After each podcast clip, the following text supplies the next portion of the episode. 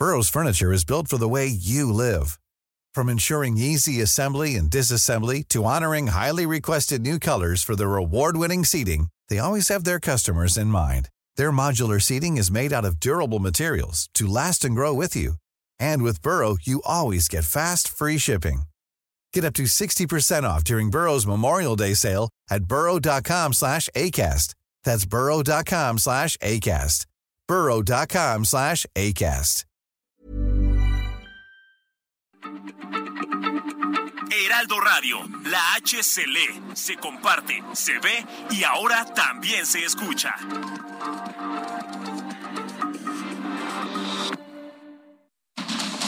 Inicia. Heraldo Noticias de la tarde con Jesús Martín Mendoza. En Heraldo Radio.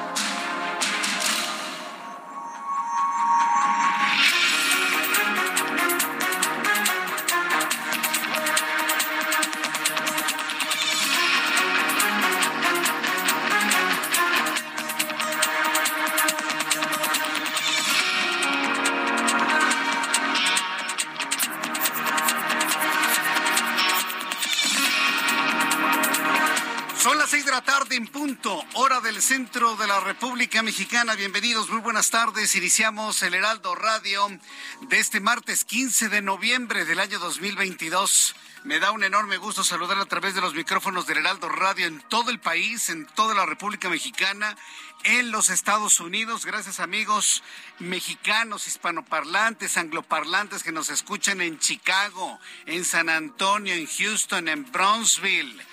Gracias por estar con nosotros en sintonía con el Heraldo de México. Esta es una señal de radio desde México para que ustedes se enteren de toda la información que ocurre en nuestro país y para toda la República Mexicana, como siempre le digo, súbale el volumen a su radio que le tengo la información más importante que ha acontecido en México y en el mundo. Tambores de guerra. Las, las, guerras y los bombardeos de Vladimir Putin han excedido, han excedido por mucho su, su área de acción. Un funcionario de inteligencia de los Estados Unidos informó que dos misiles rusos cayeron en Polonia. Imagínense, Polonia es integrante de la Organización del Tratado del Atlántico Norte. Dos misiles rusos cayeron en Polonia, cerca, en la zona fronteriza con Ucrania.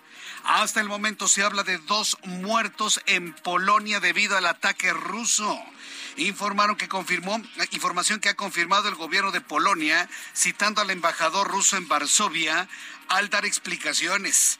Como respuesta Rusia aseguró que no dispararon misiles hacia territorio polaco, sino que las acusaciones son una una provocación para escalar el conflicto. Rusia dice que nunca es nunca son ellos.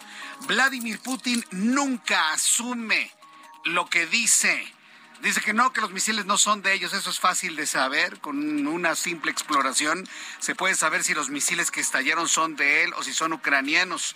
Por lo pronto, bueno, pues un tercero en discordia. Polonia prácticamente entra en este conflicto, aunque Polonia no le ha declarado nada absolutamente a Rusia.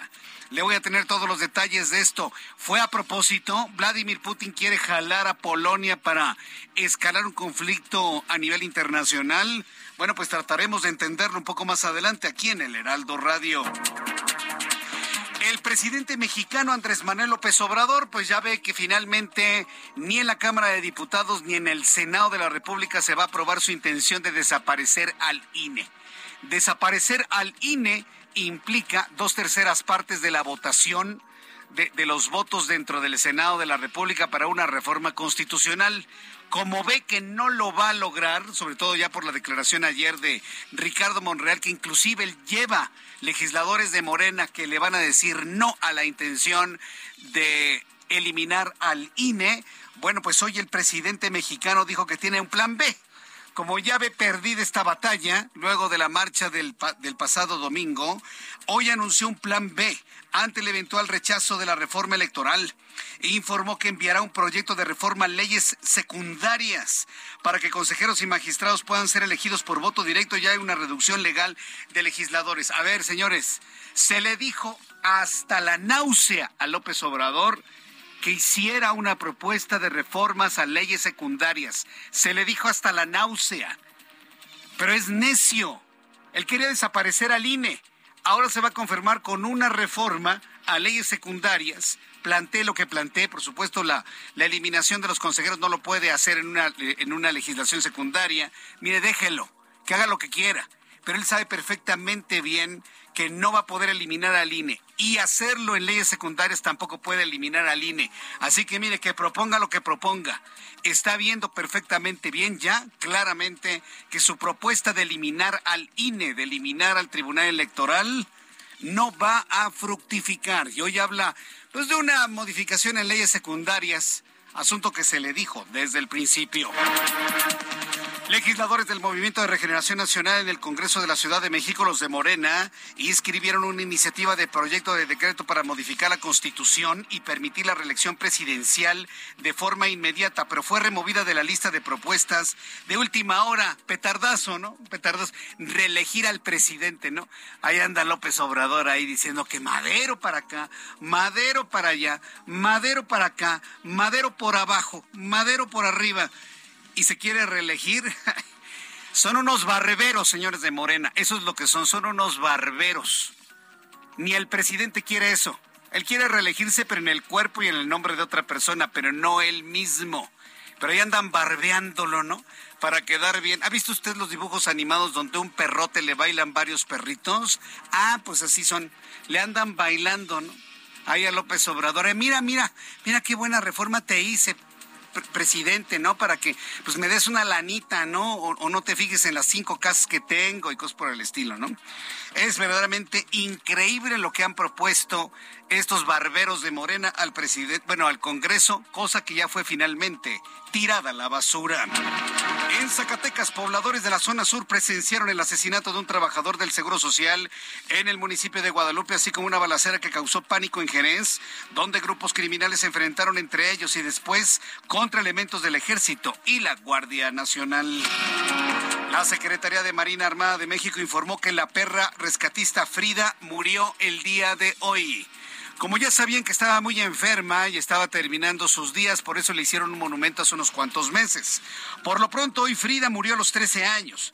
Esta tarde consecuencia de padecimientos generalizados por su vejez. Frida perteneció a la unidad canina de la Secretaría de Marina Armada de México, en donde dicen, yo tengo otros datos, ¿eh? que salvó 12 personas. No, no es cierto, no rescató a nadie. Hizo rescates, por ejemplo, en Oaxaca, en Guerrero, después de inundaciones, después de fuertes tormentas, pero hay un mito que se generó el 19 de septiembre de 2017.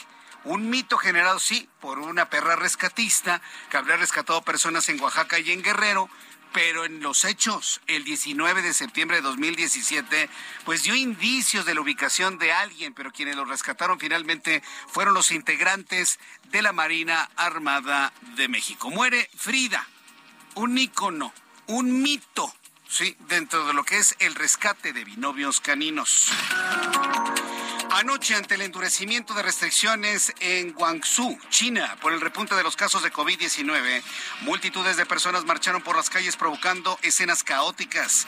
Videos demuestran la frustración y disturbios de la población que registra más de 5.000 infecciones diarias está repuntando el COVID-19. ¿Y cómo andamos en México? Ah, pues a todo dar, ¿no?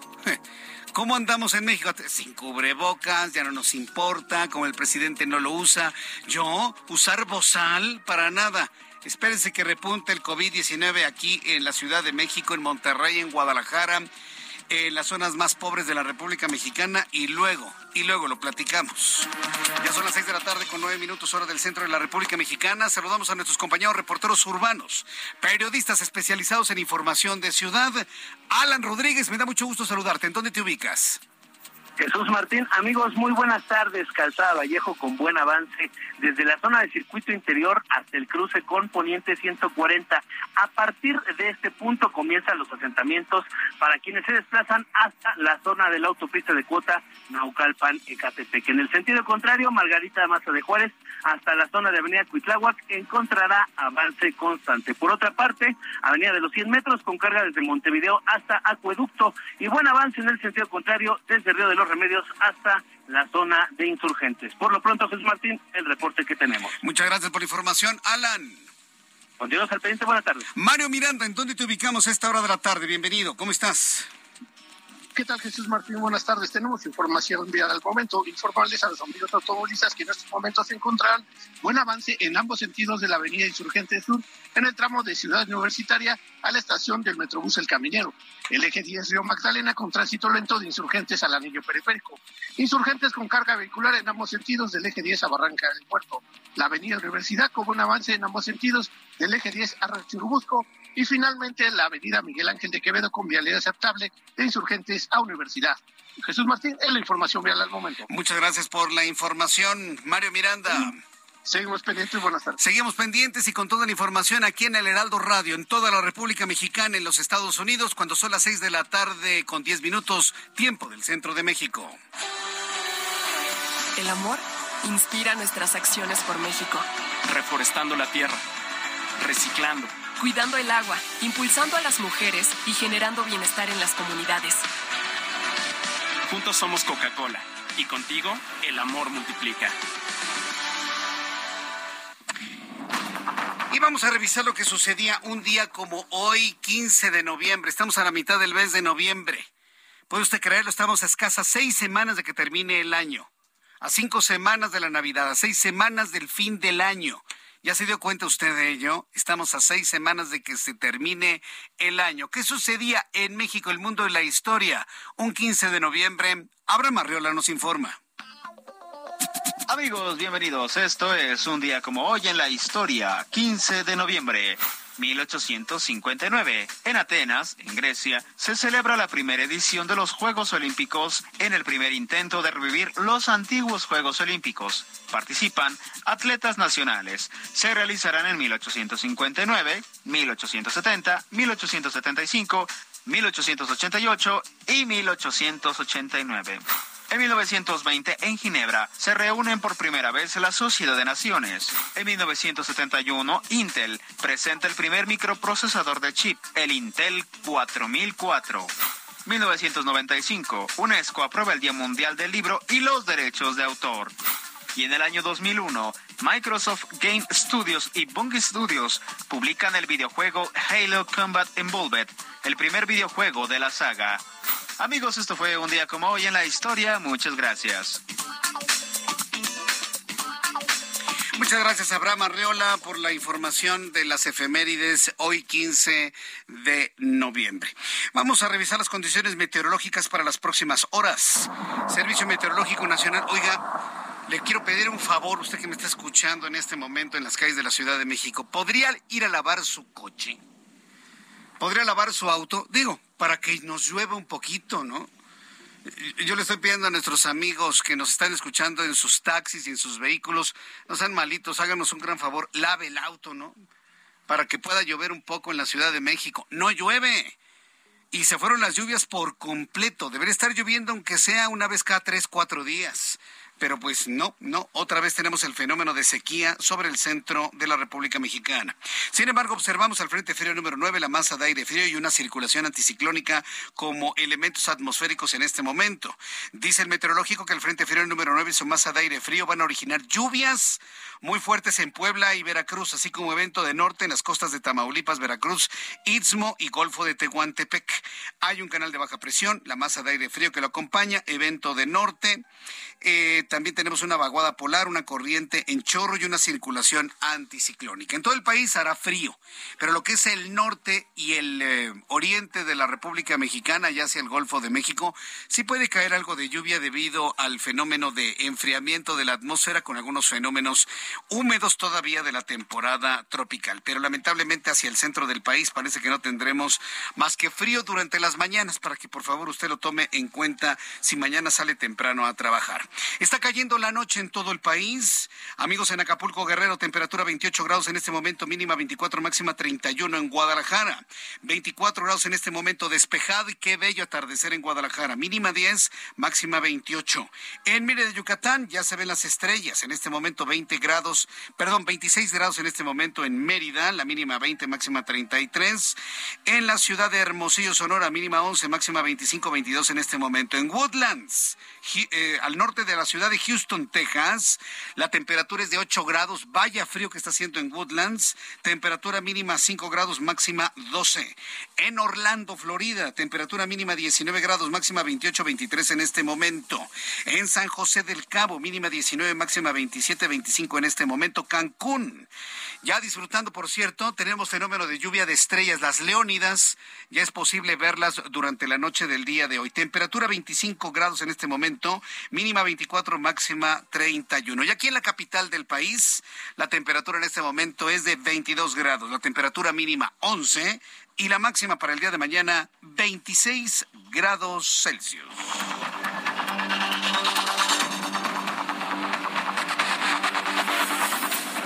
Ya son las seis de la tarde con 15 minutos, las seis de la tarde con 15 minutos, hora del centro de la República Mexicana.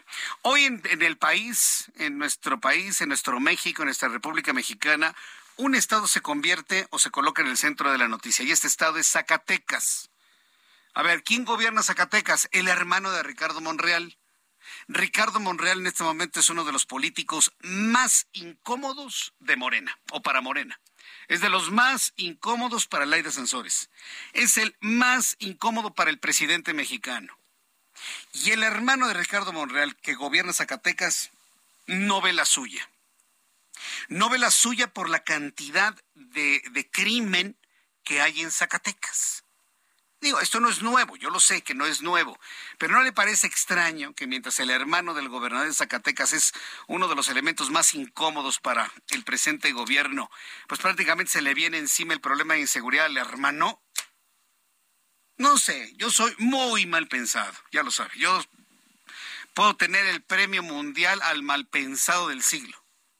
Yo, yo pienso muy mal, muy, muy, muy mal. Y siempre he creído que estos asuntos de la quema de camiones y los bloqueos son asuntos fabricados. Es una especulación mía. Pero se la comparto aquí porque estamos entre amigos, usted y yo. Fin que nadie nos oye, usted y yo aquí. Entonces, bueno, pues ahora resulta que Zacatecas no termina sus problemas de inseguridad. Qué casualidad, vaya casualidad. En Zacatecas, pobladores de la zona sur presenciaron el asesinato de un trabajador del Instituto Mexicano del Seguro Social en el municipio de Guadalupe, Zacatecas. Además, esta mañana un enfrentamiento a balazos en el centro histórico de Zacatecas causó pánico en el municipio de Jerez. En un video publicado en Twitter se observa que una mujer y su hija huyen de una nutrida balacera al tiempo que les advierte a los comerciantes que cierren sus negocios. Vamos a escuchar, imagine usted la desesperación, el miedo de la mujer corriendo por las calles mientras se escuchaba el intercambio de plomo. ¡Corre, hija, por acá! ¡Por acá, por acá!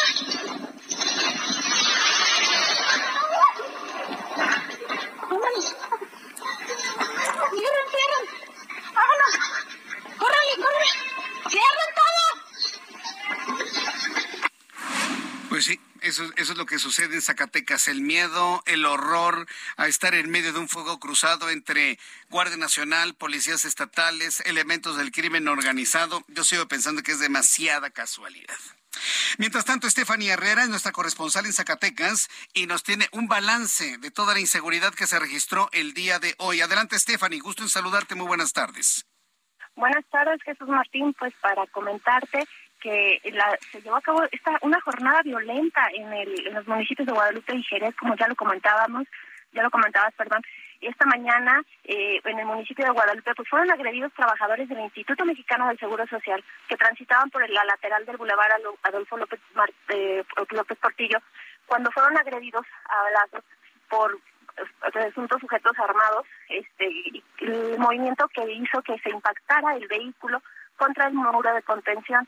Pues autoridades en materia de seguridad confirmaron que este hecho se reportó, el conductor este falleció en el en el lugar mientras que otro de los tripulantes pues quedó lesionado y fue eh, trasladado a recibir atención médica. Además trasciende que era personal, el personal agredido que trabajaba adscrito a la delegación del Instituto Mexicano del Seguro Social, pues transportaba dinero por cuestiones de sus funciones. Se habla que la persona que falleció era el tesorero de la delegación. Este, sin embargo, pues bueno, en otro de los hechos violentos también ocurrido en el municipio de Jerez, Zacatecas, pues se, se eh, reportaron detonaciones de arma de fuego durante la madrugada y la mañana de este 15 de noviembre como consecuencia de un aseguramiento de un inmueble. Pues ante este hecho que ha causado pánico entre la sociedad, como ya lo comentaste eh, y se vio en el video que acabas de pasar, emitieron un comunicado para solicitar a la población por parte del Ayuntamiento de Jerez que permanezca en sus hogares y los lugares de trabajo y comercios y para su resguardo. Dijeron que, pues bueno, ante estos hechos iban a continuar eh, eh brindando mayor información. Esto, este, gracias a que se está realizando un operativo por diferentes corporaciones en los puntos de la ciudad, en donde se mantiene un despliegue importante de, de elementos del Ejército Nacional, Guardia Nacional, Policía Estatal Preventiva, quienes tienen y mantienen ahorita acordonado y resguardado pues todo el municipio para restablecer la seguridad. Este eh, inmueble asegurado, pues lo que ha trascendido es que se dio los eh, las ráfagas de, de balazos, se dio gracias a que los sujetos o los presuntos eh, actores delictivos este, estaban haciendo esto para tratar de lograr liberar ese inmueble, cosa que pues hasta el momento se supone que no se ha, dado. Y pues este hecho pues causó más conmoción ya que se dio en el mero centro de Jerez, Zacatecas, y pues bueno, eso es lo que ha pasado este día nada más en Zacatecas. Vaya casualidad, toda esta, esta escalada de violencia en Zacatecas. Muchas gracias por la información, Stephanie. Buenas noches. hasta luego, muy buenas noches. Vaya casualidad, yo no creo en las casualidades. En política no existen las, no existen las casualidades. ¿Por qué casualidad, Jesús Martín? Porque ayer Ricardo Monreal, que es hermano del gobernador de Zacatecas, dijo que no van a apoyar ni él ni sus legisladores ninguna reforma electoral que sea regresiva. Ninguna y al día siguiente se incendia Zacatecas. Perdón, pero yo no creo en esas casualidades, ¿eh? Yo no creo en esas casualidades. En fin, por lo pronto, ya más adelante le voy a platicar que por lo pronto en el programita este, ¿cómo se llama? Martes del Jaguar de la señora Sansores, pues ya no van a poder hablar pues prácticamente de nada. Lo único que va a tener que hacer es ponerse a mover el bote, nada más, a bailar. Porque de ahí fuera no puede ya por orden judicial decir absolutamente nada en contra de nadie. Otra noticia, Ignacio Mier, coordinador del Movimiento de Regeneración Nacional en la Cámara de Diputados, envió un ultimátum, ultimátum, Óigame, para la reforma electoral propuesta por el presidente mexicano en donde dijo que en caso de no llegar a un acuerdo antes del 23 de noviembre se presentará un dictamen aprobado por la mayoría en las comisiones puras, puras mentiras, ¿no? O sea, ya lo dijo el presidente, que anda queriendo quedar bien Mier con López Obrador. Ya López Obrador dijo, bueno, si no la aprueban, pues hacemos modificaciones a leyes secundarias. Vamos con mi compañero Jorge Almaquio, quien nos tiene más información. Adelante, Jorge Almaquio.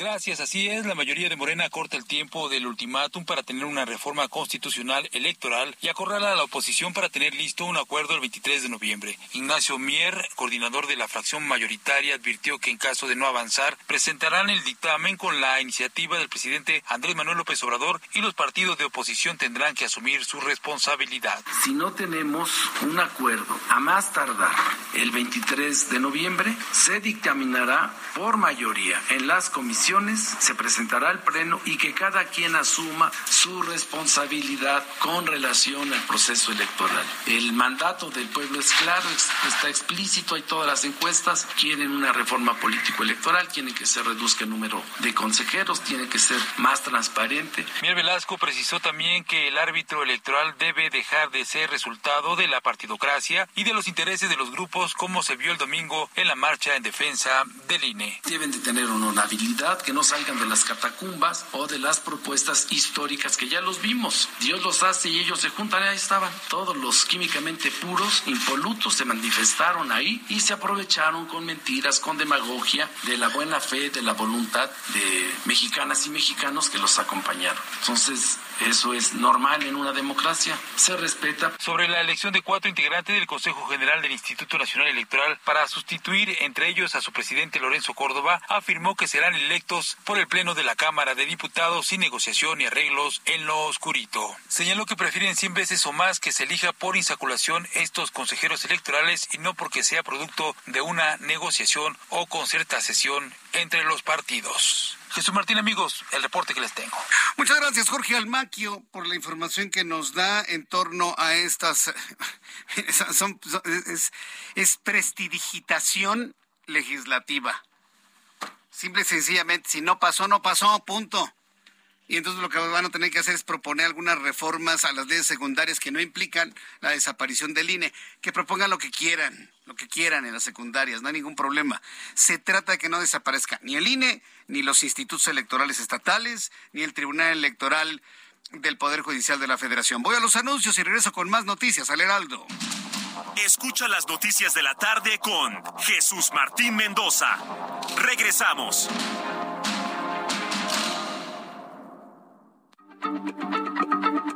Heraldo Radio, la H se lee, se comparte, se ve y ahora también se escucha.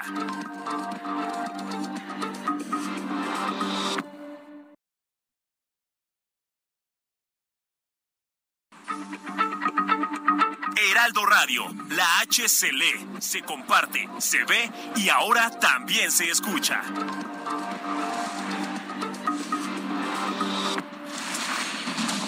Continúa Heraldo Noticias de la tarde con Jesús Martín Mendoza.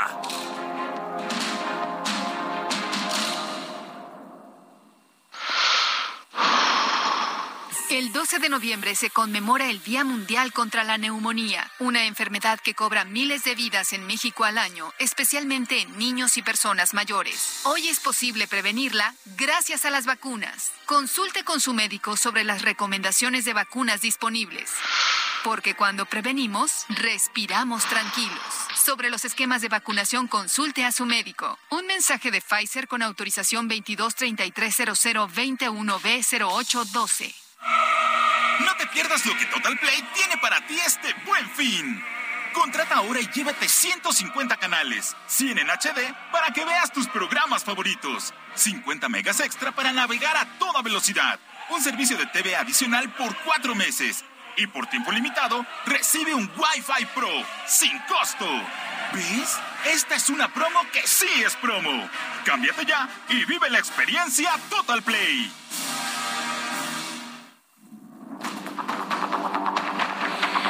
Son las 6 de la tarde con 31 minutos, las 6 de la tarde con 31, hora del centro de la República Mexicana. Ahora que estábamos escuchando algunas este, invitaciones por parte de nuestros amigos de Pfizer, saludos a nuestros amigos de Pfizer, eh, sí, es importante el que promovamos la vacunación. Pero en estos tiempos también es muy importante, y esto se lo tengo que decir por objeción de conciencia, que si usted está pensando en elegir una o más vacunas, primero consulte a su médico. Es muy importante. Que su médico sea quien determine si usted está en posibilidad de recibir una u otra vacuna, las dos al mismo tiempo, tres, cuatro, las que sean, o una sola nada más. Solamente su médico de cabecera le puede decir. Que le hagan pruebas de reacciones alérgicas. Es muy importante eso. Aunque son pocas las reacciones alérgicas de las vacunas que actualmente circulan, tanto para COVID-19 como para influenza, Creo que ya estamos en un tiempo, en un, en un momento en el que usted, pasada de alguna manera la emergencia, ya sabemos lidiar y coexistir con el virus SARS-CoV-2. Si es importante que me quiero vacunar otra vez, vaya con su médico, sobre todo si la vacuna no le cayó bien. Que le haga una batería de estudios, de exámenes y sobre todo reacciones alérgicas. Una tormenta de citoquinas mal controlada puede traerle más problemas que beneficios. Entonces, estoy en, la obligación moral, en la objeción de conciencia de decirle esto. ¿eh? Entonces, está, está pensando en vacunarse de manera profusa porque quiere estar en contra de todos los agentes virales de la vida y del planeta. Ah, bueno, pues entonces consulte a su médico. Importantísimo saber su estado de salud. Y para que todo eso funcione debe llevar usted una vida con ejercicio, alimentarse bien, tener poco estrés, en fin, ¿Cómo hacerlo? No lo sé. Dijo, es lo que nos dicen los, los expertos, pero yo sé que en este momento está complicado hacer muchas cosas de esas, pero es finalmente como se puede tener acceso a una vida libre de enfermedad. En otras noticias y siguiendo con este asunto de, de la reforma electoral, que luego de la marcha de ayer, que hace, perdón, del domingo, que ha sensibilizado a muchísimos legisladores y que todo parece apuntar a un rechazo, inclusive en las dos cámaras de la propuesta de Andrés Manuel López Obrador de desaparecer al INE, mire, dejémonos de tonterías. Que si quita, que si pone, que si el dinero, que si la urna electrónica. Todo eso no importa. Lo central es que busca desaparecer al árbitro. Ay, pero es que la reforma está muy buena porque la, los votos electrónicos, Jesús Martín, sí, sí, sí. Todo lo demás puede estar muy padre. Pero lo que no podemos permitir es que se desaparezca al árbitro y se construya uno nuevo en la silla de gobernación, en las sillas de gobernación. Eso sí no se puede hacer, bajo ninguna circunstancia. No podemos tener un retroceso de eso. Ya una vez acordado eso, ya modifíquenle lo que quieran. Yo propongo que el INE ya no monitoree medios de comunicación, por ejemplo. No tiene por qué hacerlo, que lo haga el Instituto Federal de Telecomunicaciones. No tiene el INE por qué estar monitoreando medios. No tiene por qué el INE seguir teniendo ahí en lo escondido la construcción de dos torres. O sea, sí hay manera de modificar algunas cosas presupuestales al INE, por supuesto pero de ninguna manera permitir su destrucción. Eso sí, bajo ninguna circunstancia.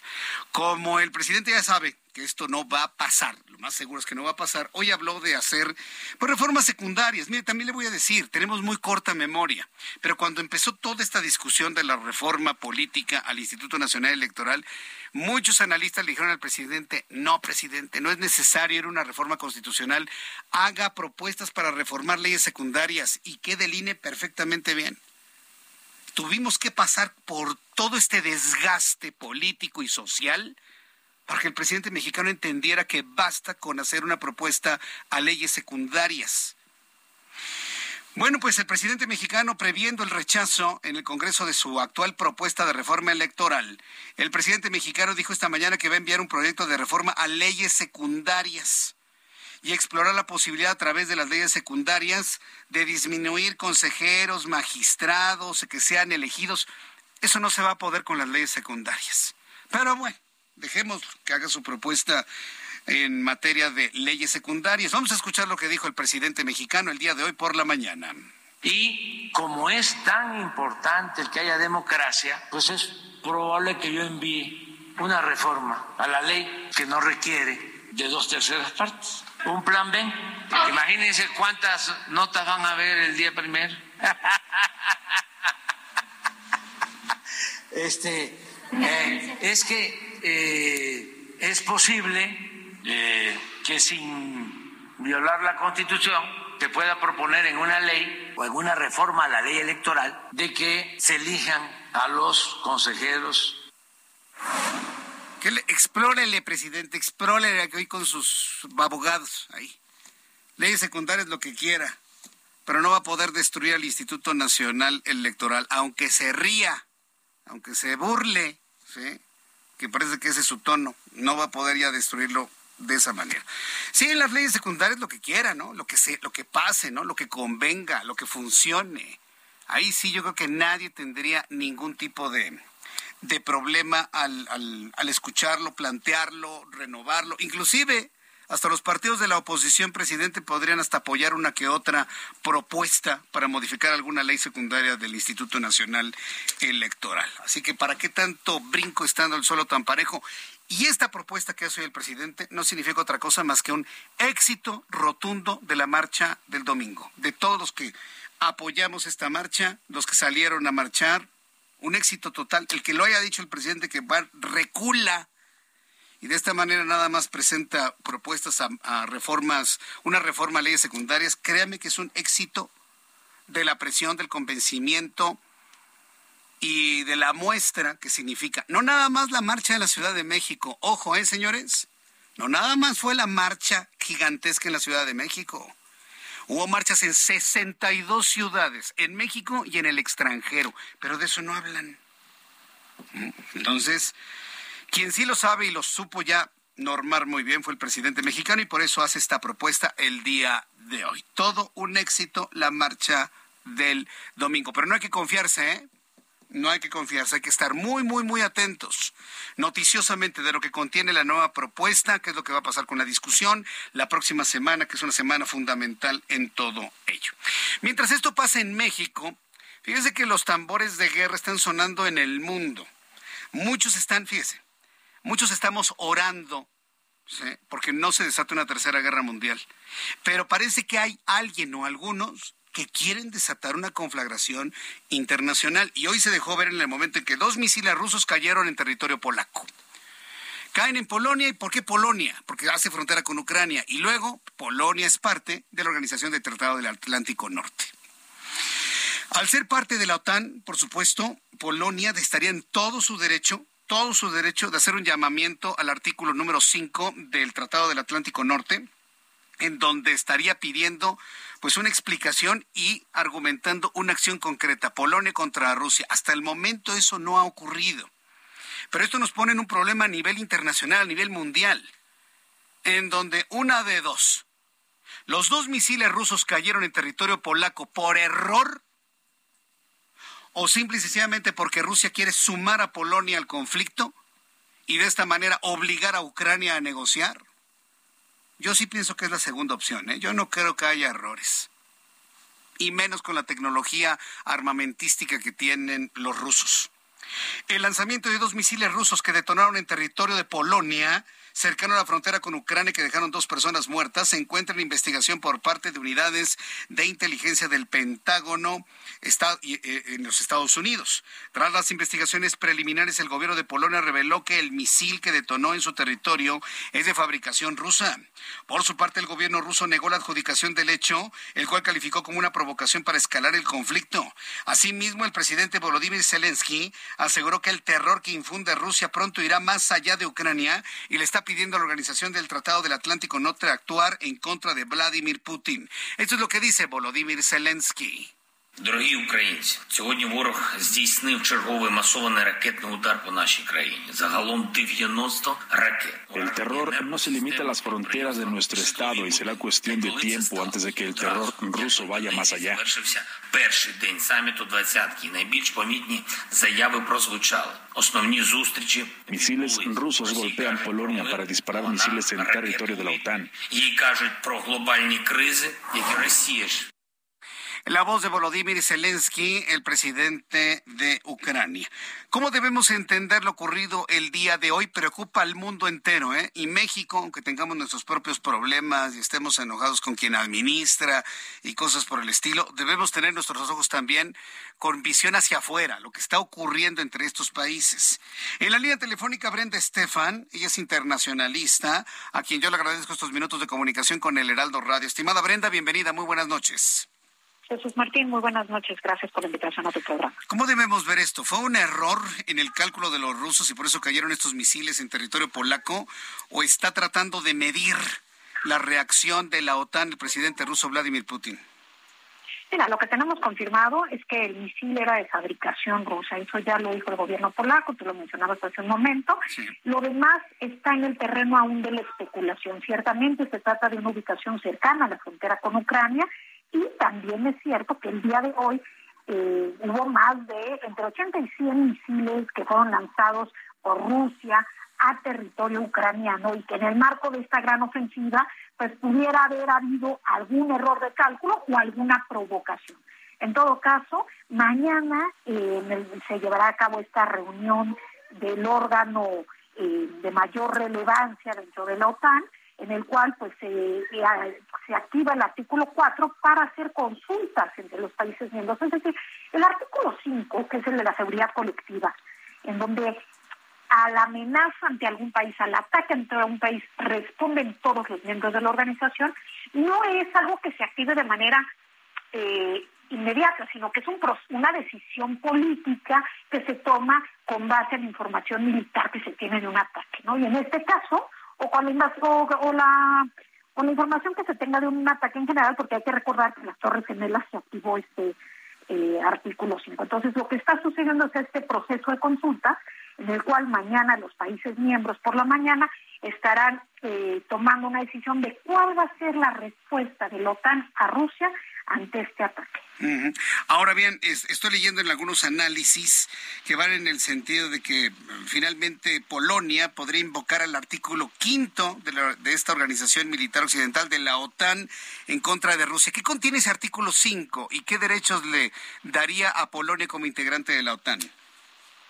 Básicamente es el artículo de la seguridad colectiva, es eh, de manera coloquial se le conoce como el artículo de los tres mosqueteros, uno para todos y todos para uno, y lo que quiere decir es si uno de los 30 países miembros de, los, miembros de la organización es atacado, todos responderán de manera eh, coordinada para defender a este miembro. Es una manera de asegurar que un país no está solo en su defensa frente a una amenaza. Y en este caso, pues eh, lo que intenta mañana Polonia en la reunión a través de este primer paso, que es el artículo 4 de consultas, es decidir si se activa o no el artículo 5 y si se activa el artículo 5, cuáles serán las acciones que seguramente la OTAN ya tiene una línea de opciones desdibujadas sobre qué acciones tomar ante un ataque como este. Me parece que no es algo que sea sorpresivo en el sentido de que la OTAN seguramente ya había hecho escenarios sobre situaciones como esta.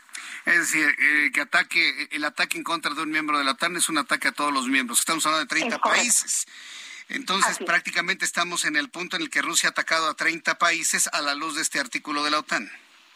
Es correcto. Sin duda, de confirmarse esto eh, y de tenerse, digamos, todos los elementos de la investigación, porque esta noche incluso el presidente polaco decía que eh, no tenían todavía pruebas inequívocas de quién había lanzado el misil, solamente de que era de fabricación Pero bueno, si en las próximas horas tienen todos los elementos, lo que estaríamos viendo sería una reacción de parte de los 30, no de Polonia nada más, sino de parte de los 30, que eh, buscaría ser proporcional. En principio se entiende que no sería como algunos argumentan, el fin del mundo o el inicio de un gran ataque nuclear, sino más bien un ataque que pudiera ser proporcional a lo que hizo Rusia en territorio polaco. Mm. Vaya, da, la impresión de que alguien está muy interesado que se, se desate un conflicto de tamaño internacional. Brenda Estefan. Pues sí, no, es difícil saber quiénes son las fuerzas que están moviendo estas decisiones por, digamos, los hilos que se están moviendo desde atrás. Eh, lo cierto es que no están exentos de errores los misiles. Puede haber un accidente, cosa que Rusia ha negado hoy. Ha negado tanto su responsabilidad directa como un posible accidente. Ha dicho que eso tampoco es el caso. Y ha dicho que se trata de una provocación eh, de Occidente para escalar el conflicto. Este es el típico discurso que hemos visto de Rusia desde el inicio de la guerra. Decir, yo no fui y siempre voltear las cosas para culpar a Ucrania, incluso cuando a veces pues es, suena contra toda lógica que hubiese sido Ucrania el responsable. Mm. Bien, pues no, no resta más que esperar las reacciones del día de mañana, los análisis y a, ver finalmente qué fue, porque seguimos con la duda si fue un error de cálculo o si fue un cálculo para saber cuál es la reacción de la OTAN y todos sus integrantes. Pues Brenda Estefan, muchísimas gracias. ¿Perdón? Sí, yo, yo creo que no hay duda y va a haber comunicación seguramente en las siguientes horas entre el Pentágono y también el ejército ruso. Hay esa línea roja sigue operando y seguramente en momentos tan álgidos como este, pues eh, habrá comunicación y habremos de esperar cuál es la decisión que se toma. Lo que es un hecho es que los líderes de los países de la OTAN eh, Olaf Scholz, Macron, Biden, todos declararon en las últimas horas que eh, están con Polonia y que van a defender hasta el último centímetro de la OTAN. Veremos qué pasa el día de mañana. Muy bien, pues muchas gracias Brenda, Estefan, muy interesante este análisis el día de hoy. Seguimos en comunicación. Muchísimas gracias Brenda. Gracias a ti, Jesús Martín. Hasta luego. Gracias. Hasta, luego. Que, te vaya muy bien. Gracias. Es Brenda Estefan, internacionalista. mañana se va a aclarar finalmente qué fue. Pero a ver, dígame con franqueza, ¿usted cree que con la tecnología que tiene el ejército ruso van a tener un error de ese tamaño. Ahora, emprender una acción en contra de un país, aunque sea en su frontera, aunque hayan matado a dos, ¿sí? no sería una campaña demasiado arriesgada, ¿sí? Para saber cómo reacciona la OTAN y, y los 30 miembros que la conforman. Está extrañísimo el asunto, ¿eh? por donde lo vea. Yo no creo que haya sido un error. Yo más bien pienso que fue un cálculo premeditado para medir la reacción de la organización del Tratado del Atlántico Norte. ¿Usted qué piensa? Yo le invito para que me escriba a través de mi cuenta de Twitter, arroba Jesús Martín MX, arroba Jesús Martín MX. Hoy se conocieron algunos documentos desde el G20 provenientes desde los Estados Unidos en el momento en que el presidente de Estados Unidos, Joe Biden, pues simple y sencillamente no acudió a la cena. No acudió a la cena y algunos ni siquiera le entendieron al documento que estaba escrito en inglés pero simplemente en la traducción que pudimos ver, pues hablaban de que el presidente de los Estados Unidos estaba sumamente cansado y que no, era su interés por cansancio acudir a la cena del G20. Pero todo el mundo se quedó, ¿pero por qué? Circuló el documento, venía en inglés, no lo entendían. Esa es la razón por la cual todos, inclusive en otras partes del mundo, necesitan aprender correctamente el inglés. Carlos Guillén es director de publicidad de COE. Bienvenido, Carlos, quiero saludarte. Hola, Jesús Martín, buenas noches. Gracias por estar aquí con nosotros. No, a ti. Hasta para un comunicado del presidente de Estados Unidos, ¿no? Imagínate, de algo tan práctico y sencillo, este, se vuelve tan importante en este mundo tan globalizado y qué mejor, ¿no? Estar preparado en COE. COE es hablar inglés. Somos una empresa, Jesús Martín, que ya llevamos 33 años a nivel Latinoamérica capacitando ejecutivos, profesionistas y empresarios personas que no tienen tiempo, que se les ha negado el inglés o que lo quieren perfeccionar. ¿Qué te parece hablar inglés ya en este momento? Sí, eh, eh, me parece que estamos llegando a un tiempo muy importante en el que llegan aguinaldos, que llegan algunos recursos, donde estamos planeando cómo arrancar el 2023 y yo creo que ahí la opción de COE encaja muy bien, Carlos. Así es, es un método 100% conversacional. Primero te enseñamos a hablar, después a leer y a escribir y al último la gramática. No nos inventamos niveles, es un método fácil, rápido, donde utilizamos técnicas de superaprendizaje. O sea, ahí es donde interviene lo que es programación neurolingüística. Identificamos tu estilo de aprendizaje, Jesús Martín, si eres visual, si eres auditivo o eres kinestésico, para que le veas el gusto al inglés y no el disgusto, ¿no? Sí, me gustó tu frase técnicas de superaprendizaje. Así es. Es decir, personalizas la forma de enseñanza. Sí, fuera de lo común. Sí, olvídate de lo tradicional, de la lista de verbos, del verbo to be, no te vi. Y bueno, es un método diferente, no tradicional, donde garantizamos al 100% que una persona le vamos a enseñar a pensar en inglés para poderlo hablar. Eso es lo más complicado, ¿eh? el, dejar el, idioma materno y darle nombre a todo en inglés. Pero claro que se puede, ¿no? Totalmente. En COE se puede hablar inglés. 28 años nos respaldan a nivel internacional, aquí en, a nivel empresarial ya, ya tenemos diferentes eh, ejecutivos y empresarios que recomiendan COE. Tú ya llevas más de 10 años recomendando el método de aprendizaje, ¿no? Así es. Hay varias personas que me están preguntando, bueno, desde la hace algunas semanas que si había que ir a una escuela, que si era presencial. No, ¿verdad? Totalmente en línea, 100% online está comprobado, estamos certificados y llevamos 12 años trabajando en línea, Jesús Martín, y tenemos horarios de lunes a domingo. O sea, tú te puedes conectar en tiempo real, los profesores están en vivo y en directo, atención personalizada, grupos reducidos y lo más importante, la técnica de aprendizaje. Tenemos talleres online de música, de conversación, de vocabulario, lectura, comprensión, diferentes actividades lúdicas para que la gente aprenda inglés divirtiéndose. O sea, puedo aprender inglés escuchando música. Totalmente. Ah, mira, educando el oído para tener buena pronunciación, que eso es lo más factible, ¿no? En un idioma. E, eso me parece muy interesante. Y en vivo el maestro. Está Totalmente en, vivo, en línea. Y, puedo convivir con mis compañeros de, grupo. Con una camarita, si la quieres prender o apagar, es importante la preparación académica que damos en COE, garantizando el aprendizaje. Y desde el celular puedes bajar la aplicación y sigues practicando el inglés 24/7. Esto no lo aprendieron en la pandemia, ¿verdad? Ustedes llevan muchos años de hacerlo. 12 años trabajando en línea, garantizando el aprendizaje y lo más importante, que lo vas a hablar, entender, leer y escribir. Y lo más importante, Jesús Martín, pensar en inglés. El número telefónico donde el público puede enviarte un mensaje, Carlos, por favor. Claro que sí. Vamos a una promoción del Buen Fin, nos estamos adelantando, ah, Jesús Martín, para que al fin la gente aprenda inglés, ¿ok? En el Buen Fin, al fin la gente aprenda a hablar inglés. Mira qué buena frase. Hoy vienes lleno de, frases. Sí, sí, sí, el Buen Fin para que al fin aprenda inglés. Perfecto. Voy a dar el teléfono 5555 020252. Muy bien, 55 Otra vez 55 0202 52. Voy a dar de aquí a las 7:10 de la noche.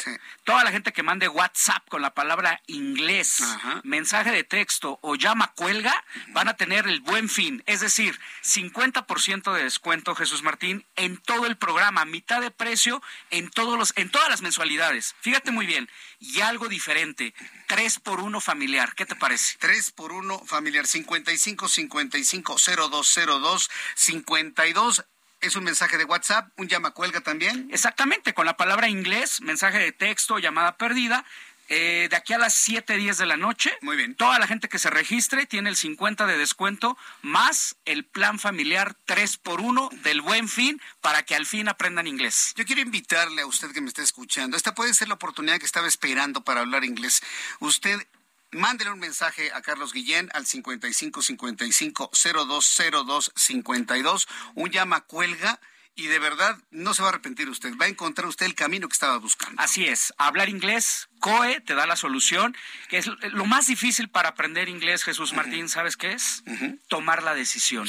Mandar ya el WhatsApp, porque se pierden grandes oportunidades, manda ya tu WhatsApp al 55 55 0202 52. Se está atendiendo el número en este momento, entonces usted hace el llama y cuelga, envía el mensaje de WhatsApp, inmediatamente COE está recibiendo su solicitud y lo van a atender en breves minutos. Muy bien, Carlos. No, a ti, y lo más difícil, te decía, para aprender inglés es llamar, mandar el mensajito de WhatsApp con la palabra inglés, y es un método diferente, no tradicional, y lo más importante, no importa en qué nivel te ubiques de inglés, desde pollito chicken, gallina gen, hasta personas que más o menos mastican el inglés. ¿Desde qué edad, Jesús Martín? Desde los 7 años hasta 80 años de edad. Sí se puede. Nuevamente el número, Carlos. 55 55 0202 52, la promoción del Buen Fin para que al fin aprendas inglés. Muy bien, 55 55 0202 52. Carlos Guillén, muchas gracias por estar con nosotros. Tres por uno familiar, marca ya. Gracias, Carlos. Mensaje, regreso. Escucha las noticias de la tarde con Jesús Martín Mendoza. Regresamos. Heraldo Radio, con la H que sí suena y ahora también se escucha.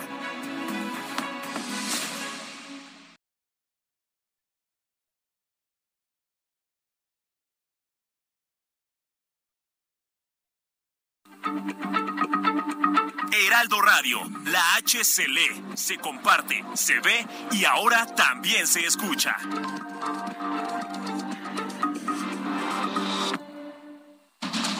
Continúa Heraldo Noticias de la tarde con Jesús Martín Mendoza.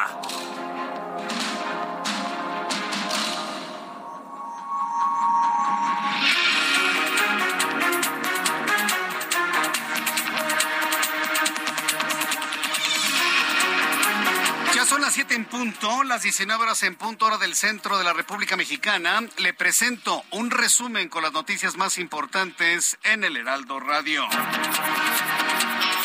Informo en resumen que ocurrió un sismo. Varias personas me están preguntando si tembló el día de hoy. Sí, pero a las 5 de la tarde con 42 minutos y fue un sismo pequeñito, al menos de lo que ha informado el Servicio Sismológico Nacional. 4 grados en la escala de Richter, 5 de la tarde con 42 minutos, región epicentral suroeste de Mapastepec en el estado de Chiapas. Por supuesto no se reportan daños materiales. Ahora bien, si el sismo que me están informando se sintió en la Ciudad de México, estoy revisando si se trata de un sismo con epicentro, de estos chiquititos con epicentro debajo de la Ciudad de México, de estos sismos de 1.52 grados en la escala de Richter. Lo estamos investigando con el Servicio Sismológico Nacional y por supuesto le tendré todos los datos aquí en el Heraldo Radio. Quiero informar, quiero informar de que la Secretaría de Salud de Durango publicó una, un comunicado informando que una mujer más murió a consecuencia de meningitis, enfermedad que ha cobrado la vida de seis mujeres. Por el momento se reportan 49 casos confirmados de meningitis en Durango. ¿Qué les está provocando la meningitis? No se sabe.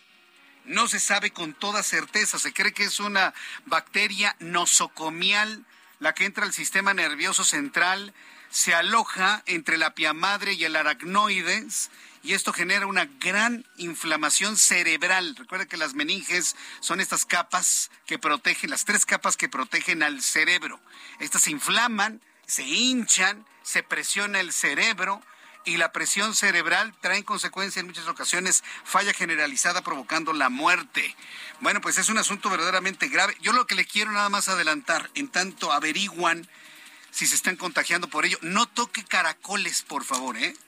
Los caracoles de jardín, ningún tipo de caracol los toque, ni se los ponga en la mano, ni se los ponga en la cara, que porque la baba quita las arrugas. Olvídese de esas cosas. No manipule caracoles de jardín. Está comprobado que son transmisores de agentes que provocan meningitis. Por lo pronto estaremos muy atentos de lo que sucede en el estado de Durango para conocer pues eh, la génesis de esta infección que ya preocupa a todo el estado de Durango. El lanzamiento de dos misiles, de dos misiles rusos que detonaron territorio polaco cercano a la frontera de Ucrania, han dejado dos personas fallecidas. Mañana Polonia y la OTAN habrán de determinar qué fue lo que ocurrió con la caída de estos misiles, si se trató de un acto premeditado ruso o si se trató de un mero accidente. Más de este resumen de noticias, le informo que la internacionalista Brenda Estefan, y bueno, pues hablando precisamente de este asunto, informó en entrevista con el Heraldo Radio que si uno de los países de la OTAN es atacado, todos los miembros de la OTAN son atacados y responderán de manera coordinada para asegurar que un país no esté solo durante una amenaza como esto, lo cual está estipulado en el artículo 5, por lo que en las próximas horas la Organización del Tratado del Atlántico Norte va a decidir si se activa este artículo y cuáles serán las acciones que tomarán ante un ataque como el perpetrado el día de hoy contra Polonia.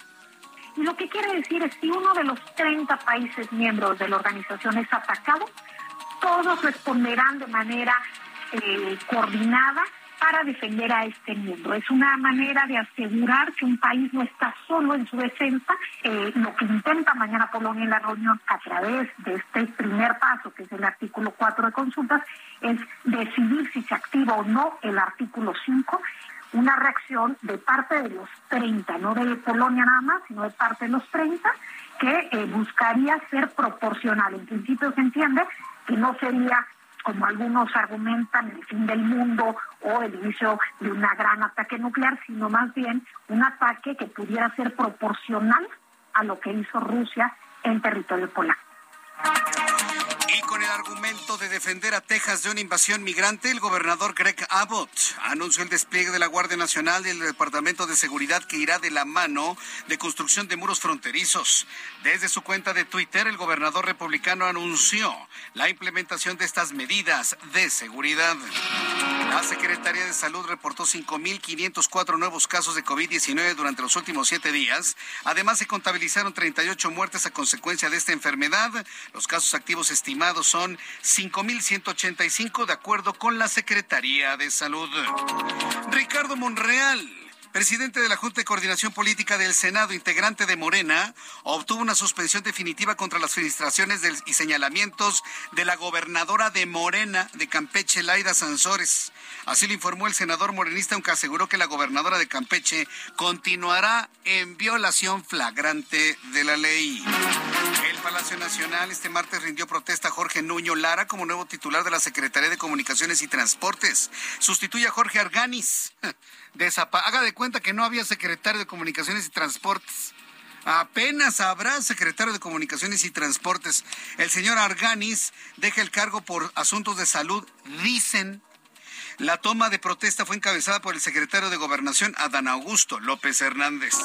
Durante la noche de ayer, la Fiscalía de la Ciudad de México colocó sellos de clausura a la Arena Ciudad de México tras ejecutar una orden de cateo por una denuncia ciudadana por el delito de robo agravado pero por el momento ya se retiraron los sellos sin prestar afectaciones o presentar afectaciones en los eventos próximos a ocurrir en la Arena Ciudad de México.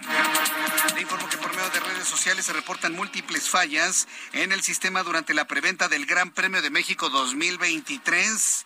Internautas se quejaron por la poca disponibilidad de boletos, así como tiempos de espera prolongados. Pues ya se los llevó toda la reventa, hombre. Ay, no sean ingenuos, señores. Primero la reventa, ya lo que quede, pues lo compran todos los demás. Ay, hasta creen que lo abren y todos los boletos están disponibles. Por Dios. Mientras tanto, la NASA aseguró que por el momento no se reporta ninguna falla en el sistema del cohete que forma parte de Artemis 1, por lo que procedió ya nuevamente a cargar el combustible en la nave. Se prevé que Artemis sea lanzado a la Luna alrededor de las 11 de la noche, tiempo del centro de México. Será en la noche desde la plataforma de lanzamiento 39B Artemis. Podría ser lanzado para llegar a la Luna. No lleva tripulación, pero será la primera misión de esta, de esta categoría para poder revisar nuevamente todos los elementos a considerar para el envío de la primera mujer a la superficie de la Luna. Philip Barbosa, especialista de la Organización Mundial de la Salud, advirtió hoy que las actuales epidemias de cólera en el mundo que este año han llegado a un récord de 29 tienen un gran potencial de expansión en zonas vulnerables de África Occidental y de América Latina. También informó que este martes activistas rociaron con líquido negro un cuadro del pintor Gustav Klimt. Esto en el Museo Leopold de Viena, Austria. El objetivo es denunciar que los nuevos pozos petroleros y de gas son una sentencia de muerte para la humanidad. Muerte, señores. Muerte, destruir el legado artístico de la humanidad. Eso es muerte. Bola de ignorantes, eso es lo que son. Esa es la muerte de la humanidad. Borrar el legado artístico no si se calientan sus manitas, por no decir otra parte del cuerpo, con el producto de los energéticos que todavía se utilizan en el mundo. La acción reivindicada por el grupo Última Generación no causó daños a la obra que estaba protegida con un cristal. Ya saben, ¿no? Cristal, generación de cristal. La UIF, la unidad de Inteligencia Financiera presentó ante la Fiscalía General de la República una denuncia por el delito de lavado de dinero contra el ex procurador general de la República, Jesús Murillo Caram, preso en el reclusorio norte por el caso Ayotzinapa. Como ven que ya no lo van a poder mantener retenido, pues ahora le están fabricando otro delito, el lavado de dinero. Acuérdese que quien tiene que comprobarlo es la Fiscalía General de la República. Ellos tienen que comprobar el delito de Jesús Murillo Caram y no Jesús Murillo Caran comprobar que es inocente. Estamos, ¿no? Dijo, para preservar el debido proceso. Son las noticias en resumen. Le invito para que siga con nosotros. Le saluda Jesús Martín Mendoza.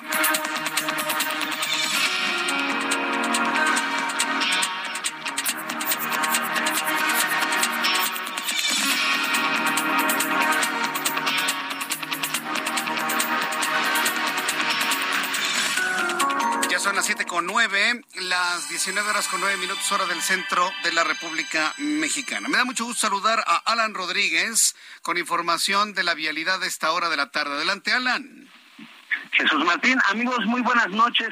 Avenida Eduardo Molina desde la zona de San Lázaro hasta el circuito interior está presentando carga y así continúa para quienes avanzan hasta la zona de Calzada San Juan de Aragón. En el sentido contrario, desde Periférico Río de los Remedios hasta el eje 3 norte, el avance es constante. Únicamente recomendamos circular con precaución frente a la zona del nuevo centro comercial que se localiza frente a las instalaciones de la Clínica 23. Esto por el paso repentino de peatones. Por otra parte, Calzada San Juan de Aragón con, con carga desde el cambio, esto por el cambio de luces del semáforo, desde Ferrocarril Hidalgo hasta la zona de Gran Canal y en el sentido contrario, desde Loreto Favela hasta Eduardo Molina. También tenemos ligera carga que no deja de avanzar. Es el reporte que tenemos. Muchas gracias por esta información. Continuamos al pendiente, buenas noches. Gracias, Alan Rodríguez. Vamos con mi compañero Mario Miranda. Adelante, Mario. ¿En dónde te ubicamos? Buenas tardes. ¿Qué tal, Jesús Martín? Buenas tardes. Tenemos información vial de la zona sur. Informarles a los amigos automovilistas que en estos momentos encontrarán carga vehicular en ambos sentidos del anillo periférico de San Jerónimo a la Glorieta de Vaqueritos.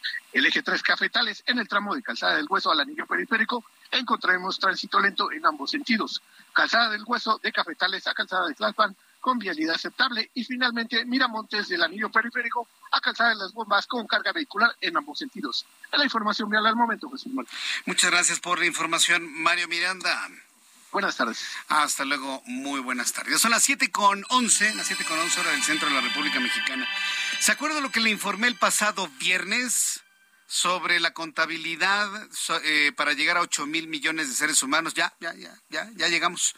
Ya somos 8 mil millones de seres humanos en todo el planeta. 8 mil millones de seres humanos en todo el planeta. ¿Qué le parece? Eh? Yo la verdad todavía no lo puedo creer.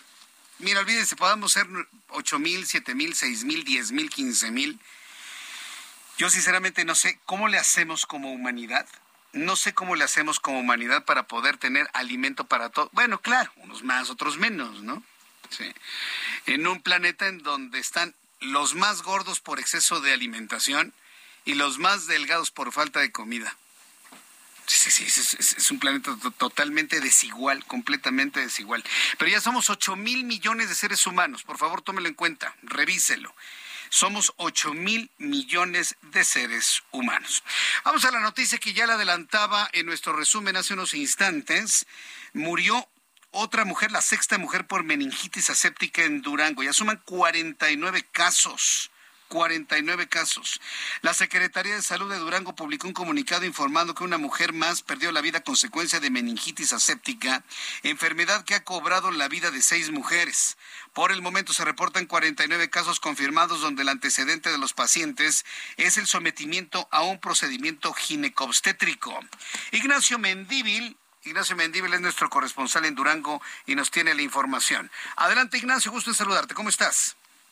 Jesús Martín, muy buenas tardes. Te saludo desde estas lejanas tierras del norte en Durango. Y es que la meningitis aséptica le ha arrebatado la vida a la sexta mujer y tiene ya en tratamiento a 49 pacientes, por lo que se da seguimiento preventivo por parte del sector salud. Y bueno, pues es que este sector, la Secretaría de Salud del Estado de Durango, da seguimiento a 262 cirugías que requirieron anestesia por bloqueo y que se realizaron en hospitales privados, de las cuales se identificaron ya 20 personas con síntomas de meningitis aséptica por hongo, a quienes ya se les brinda el tratamiento necesario para evitar una evolución a etapas de gravedad. Esto lo dio a conocer la titular del, del sistema de salud en el estado, Iracema Condopadilla, al asegurar que pese a que no existen antecedentes de esta enfermedad en el mundo, en Durango no se ha detenido la aplicación del procedimiento y se mantiene la atención gratuita para los pacientes con este diagnóstico. Al reportar que a la fecha, este día, martes, se suman ya seis personas fallecidas de las 49 casos confirmados que la Secretaría pues ha dado a conocer. Destacó también que desde que se detectó el organismo causante de la enfermedad se consultó a una experta en hongos a nivel mundial que se encuentra en Londres, Inglaterra. Coincidió que el tratamiento que se está ofreciendo en Durango es el que efectivamente requieren los pacientes. Esta enfermedad es grave. La evolución no ha sido buena a pesar de que se instaló de manera inmediata el tratamiento. Así lo reconoció la titular de esta dependencia. Es un padecimiento muy agresivo en el sistema nervioso central y no responde fácilmente al tratamiento. Sin embargo, se hacen todos los esfuerzos por sacar adelante a las mujeres y el varón que se contrajeron con esta infección. La funcionaria detalló que se hizo una evaluación para el traslado de pacientes críticos al Instituto Nacional de Neurología y Neurocirugía en la Ciudad de México. Sin embargo, se llegó a la conclusión con médicos especialistas en el tema que no es seguro realizar este movimiento y lo mejor es que se queden en la entidad. Condopadilla agregó que hay más hospitales involucrados, por lo que la Secretaría de Salud continúa con la revisión de cuántos pacientes se atendieron en este periodo de tiempo y cuántos pudieron estar expuestos para así brindar un seguimiento oportuno y temprano a estas personas para buscar detener la evolución de la enfermedad que reiteró es grave. Así las cosas desde Durango, te saluda Ignacio Mendívil. Muchas gracias Ignacio Por este saludo y por toda la información que nos estás generando desde Durango. Vuelvo a insistir en esta recomendación. Se habla de una bacteria nosocomial, ¿sí? asociada a procedimientos ginecobstétricos, ¿sí? asociada a procedimientos ginecobstétricos. Pero, ¿sí? por favor, esté usted en Durango, esté usted en la Ciudad de México. Bueno, en este momento, como ya dejó de llover, pues la presencia de caracoles pues es menor de tus artrópodos de jardín. Molusco, molusco de jardín, son moluscos de jardines. Entonces, no los toque, por favor, no toque la baba de los... ¿Y, por qué me centro en ello? Porque está comprobado científicamente que producen meningitis. Tienen una cantidad de bacterias, ¿sí? que pueden entrar inclusive por la piel. Recuerden que la piel no es otra cosa más que una gigantesca esponja. Es el órgano más grande de nuestro cuerpo, la piel. Entonces, por ahí pueden ingresar muchísimos agentes em, infecciosos. Por favor, no se confíe.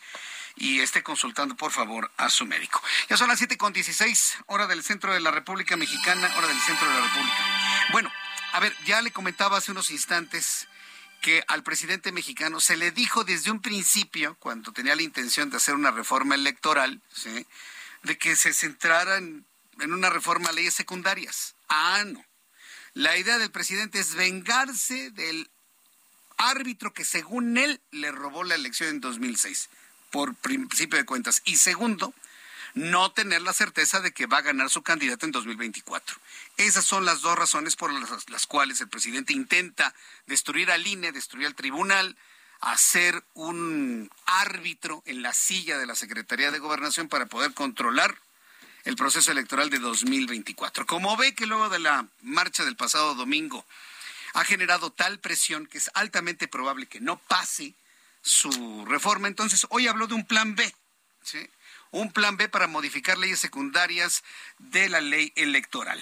En la línea telefónica, Kenia López Rabadán, senadora de la República por el Partido Acción Nacional. Estimada Kenia, bienvenida, buenas noches. ¿Qué tal? Buenas noches, un gustazo, por supuesto, estar contigo y con tu auditorio. A tus órdenes. Muchas gracias, Kenia. A ver, ¿qué tanto puede hacer López Obrador en un plan B modificando leyes secundarias?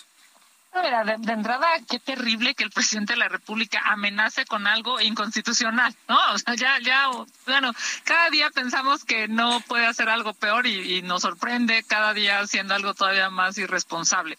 Creo que lo que está diciendo es que no tiene las dos terceras partes para modificar la Constitución. Y le quedó claro, Jesús Martín, después, obvio, de la gran manifestación eh, ciudadana de este fin de semana. Y también quedó claro que los partidos políticos, que no son sus subordinados, no vamos a acompañar la destrucción del INE, como lo sabe, como sabe que no tienen los votos y como evidentemente ya, eh, digamos, hay unas eh, posiciones claras de los líderes de los partidos, de los propios legisladores, pues el presidente ya está eh, hablando o amenazando, diría yo, con cambiar la estructura electoral a través de modificaciones legales, no constitucionales, sino legales, cosa que es primero eh, imposible o, no podría ser eh, legalmente permitido, porque para modificar la estructura electoral, para tocar al INE, para destruir eh, los soples, los organismos eh, locales y demás, pues se requieren dos terceras partes de los votos que claramente no tiene. Pues sí, yo creo que está muy claro. Y luego después de las declaraciones de Ricardo Monreal, donde se prevé que podría haber inclusive hasta legisladores de Morena que no aprueben esta, esta pretendida reforma, bueno, pues creo que ya está cantado lo que puede ocurrir. Pero habla de reducir los consejeros, habla de elegir a los consejeros. ¿Lo puede hacer a través de leyes secundarias? No es posible, ¿verdad, Kenia? No, no es posible, no. A ver, e, es un poco, digamos, eh, lo que intentó hacer con la militarización, recordarás, ¿no? Cuando no tuvo los votos suficientes, pues hizo modificaciones legales, por cierto, modificaciones que hoy están en la Corte porque se presentaron acciones de inconstitucionalidad. Es la misma historia, ¿no? Repite, digamos, sus mismas ilegalidades y ahora lo quiere hacer a través de modificaciones de ley. Pero por supuesto que no se puede porque, entre otras cosas, la Constitución claramente define, pues, las reglas del juego que son justo las que él quería modificar. El que quiere, a ver, quiere eh, reducir las bueno, en realidad no quiere reducir las pluris, quiere reducir la cantidad de eh, legisladores y que todos sean pluris, ¿no? En esta lógica de que quiere él mandar a través de listas nacionales y controlar a todos los legisladores, o sea, no es para que no les no solamente sientan que se la deben unos cuantos, sino todos los de todo el país, es algo impresionante. Él quiere eh, destrozar, digamos, los organismos locales, tanto eh, electorales como los tribunales. Todo este tipo de modificaciones a los que él aspira no tiene eh, los votos y no lo puede hacer a través de una ley. Ahora, ¿qué sí es preocupante, y te lo digo en términos, digamos, como contrapesos, que cuando el presidente no tiene los votos, de todas maneras quiere aplastar al legislativo. O sea, de todas maneras, a ver, porque él sabe que incluso ni sus propios compañeros de Morena están de acuerdo. Ah, es más, los aliados de Morena. O sea, ¿tú crees que algún partido de esos partidos que están hoy eh, bajo el cobijo de Morena, el PT, el PES, el Verde, ¿tú crees que van a aprobar algo que les quite financiamiento, recursos y la posibilidad incluso de tener legisladores? No, sería darse, darse un balazo en el pie y el presidente lo sabe, ¿no? Nada más que le encanta esta cosa de, ya sabes, de dividir, de confrontar, de, de violentar, pues es lo suyo. Eh, Kenia López, después, evidente, esto eh, sale completamente de toda lógica, como dices tú, amenaza con violentar la Constitución con esta propuesta. Pero ayer, ayer lunes, al día siguiente de la marcha, lo vimos totalmente descompuesto, volviendo a insultar a este importante sector de la población. Porfirio Muñoz Ledo salió ayer invocando el artículo 86 constitucional por el estado de salud del presidente de la República. ¿Tú, tú le ves eh, lugar a esto? ¿Es posible que, que pueda florecer una propuesta como la de Porfirio Muñoz Ledo? Déjame decirte que es impresionante, ¿no? Porque si alguien ha acompañado durante muchos años esta lucha, digamos, eh, que López Obrador decía, ¿no? Que era su lucha, que pues ya vimos que no, ¿no? O sea, obviamente no es reducir la pobreza a su lucha, es hacer más pobres para tener, desde su lógica, eh, por cierto, yo diría inhumana, tener más control electoral. O sea, él decía que iba a reducir la, la inseguridad, no es cierto, se terminó haciendo pacto con los delincuentes para que los delincuentes le den más poder. O sea, a una persona como Porfirio Muñoz Ledo, que, que argumenta, digamos, eh, por supuesto que lo argumenta Porfirio en la ley, pero lo que desafortunadamente no hay son votos, ¿no? O sea, esto necesitaría, digamos, transitar con una autonomía del poder legislativo, con unos diputados y senadores mm. eh, autónomos, independientes, y pues lamentablemente muchos legisladores de Morena, es, que yo los retaba, por cierto, les decía, oigan, a ver, ya salieron cientos de miles de personas a marchar, ¿ustedes qué van a hacer? ¿De qué lado quieren estar? Yo creo que desafortunadamente la mayoría de los legisladores de Morena pues, quieren estar del lado del que da bien con López Obrador, no de él acompañar las causas sociales o en, su caso, como es esta propuesta Muñoz Ledo, eh, hacer un análisis a propósito de la legalidad.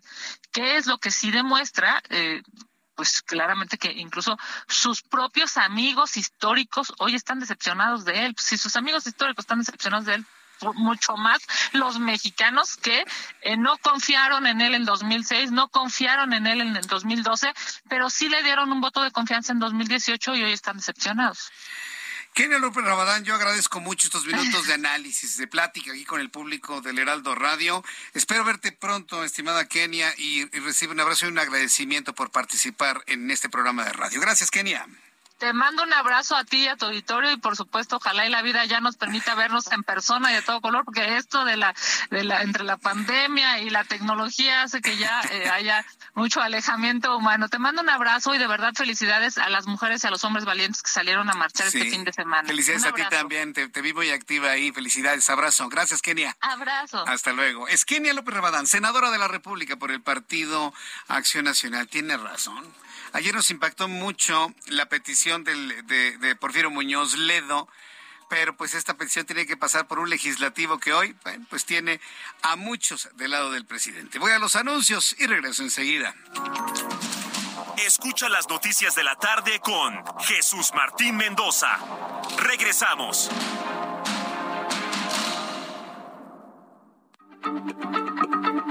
Heraldo Radio, la H se lee, se comparte, se ve y ahora también se escucha.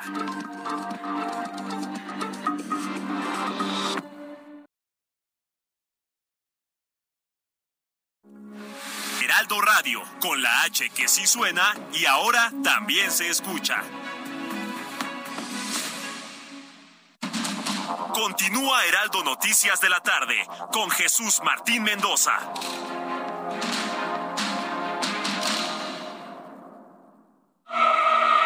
Pierdas lo que Total Play tiene para ti este buen fin.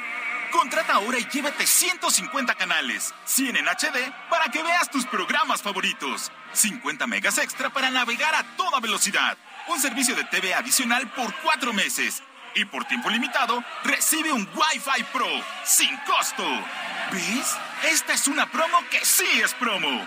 Cámbiate ya y vive la experiencia Total Play.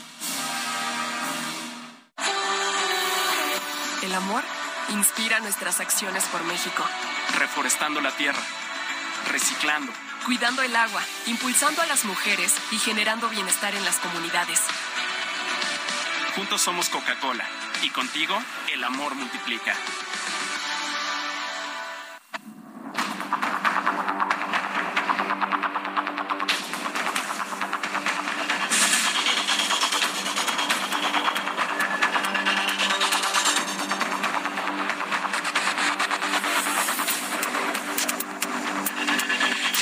Las 7.31, las 19 horas 31 minutos tiempo del centro de la República Mexicana. Continuamos en el Heraldo Radio.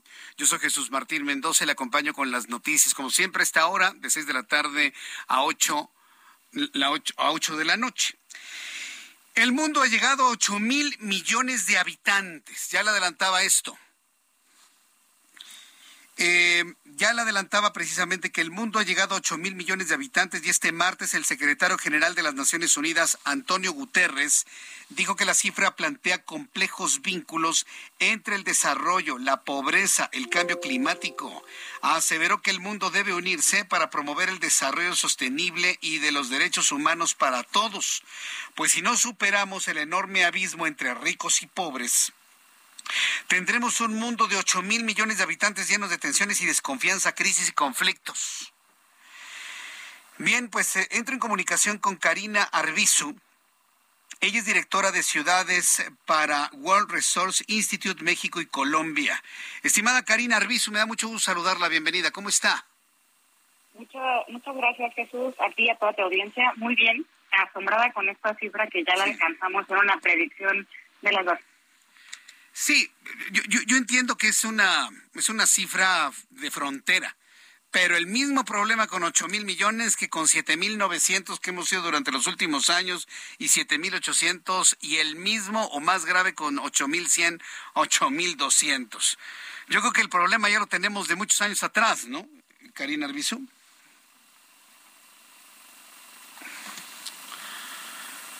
Ay, cuando los teléfonos no nos ayudan, de verdad. Bueno. Le volvemos a marcar, por favor. Ah, ¿Ahí me escucha, Karina? No, no está. No, no. No, no me contesta. Pues sí, hoy es un, es un día emblemático, ¿no? Sí, porque lo mismo son ocho mil que siete mil novecientos noventa y nueve millones de seres humanos, los cuales fuimos en los últimos meses, siete mil ochocientos millones. Es más, todavía recuerdo cómo hace algunos años le decía que éramos siete mil setecientos millones, cuando muchos querían que éramos siete mil trescientos, siete mil cuatrocientos. No, siete mil setecientos, siete mil ochocientos. Bueno, llegamos durante la madrugada del día de hoy a ocho mil millones. ¿Se puede alimentar a la humanidad? ¿Se le puede dar seguridades? ¿Se puede mantener un equilibrio en cuanto a la redistribución de la riqueza? Eh, perdón, Karina Arbizu, ya estamos nuevamente en comunicación. ¿Me escuchan? Sí, le escucho muy bien. Muchas gracias. Ah, muchas gracias. Le, planteaba que el mismo problema de 8 mil con 7 mil 999, 7 mil 800 que fuimos hace algunos meses, es decir, el reto enorme, pues ya lo tenemos de unos años atrás a la fecha, ¿no es así, Karina Arbizu? Sí, sin lugar a dudas. Y claramente también el que la población cada vez sea más urbana le genera más presión tanto a los centros urbanos como a esta distribución, digamos, que, que ha sido inequitativa, que ha sido desigual y que mm, también la respuesta está en las ciudades, en la forma en cómo habitamos, en cómo las planificamos, en cómo ocupamos el espacio y entender estas dinámicas. las ciudades tienen que rendir cuentas también en el tema del cumplimiento de los compromisos climáticos. Estamos en esta coyuntura doble estas, estos días en donde por un lado se anuncia esta cifra, pero también estamos eh, en plena COP27. Y mm, es importante entender esto porque el 70% de las emisiones se generan en ciudades, por ejemplo, ¿no? Eh, y son estos entornos urbanos en donde la forma en la que nos movemos, el tema de transporte, la forma en cómo edificamos, eh, la forma en la que manejamos nuestros residuos sólidos puede tener una respuesta muy importante. Y mm, te pongo, por ejemplo, algunos eh, datos que, que son interesantes no solo de escucharlos, sino de entender las cifras que hay detrás.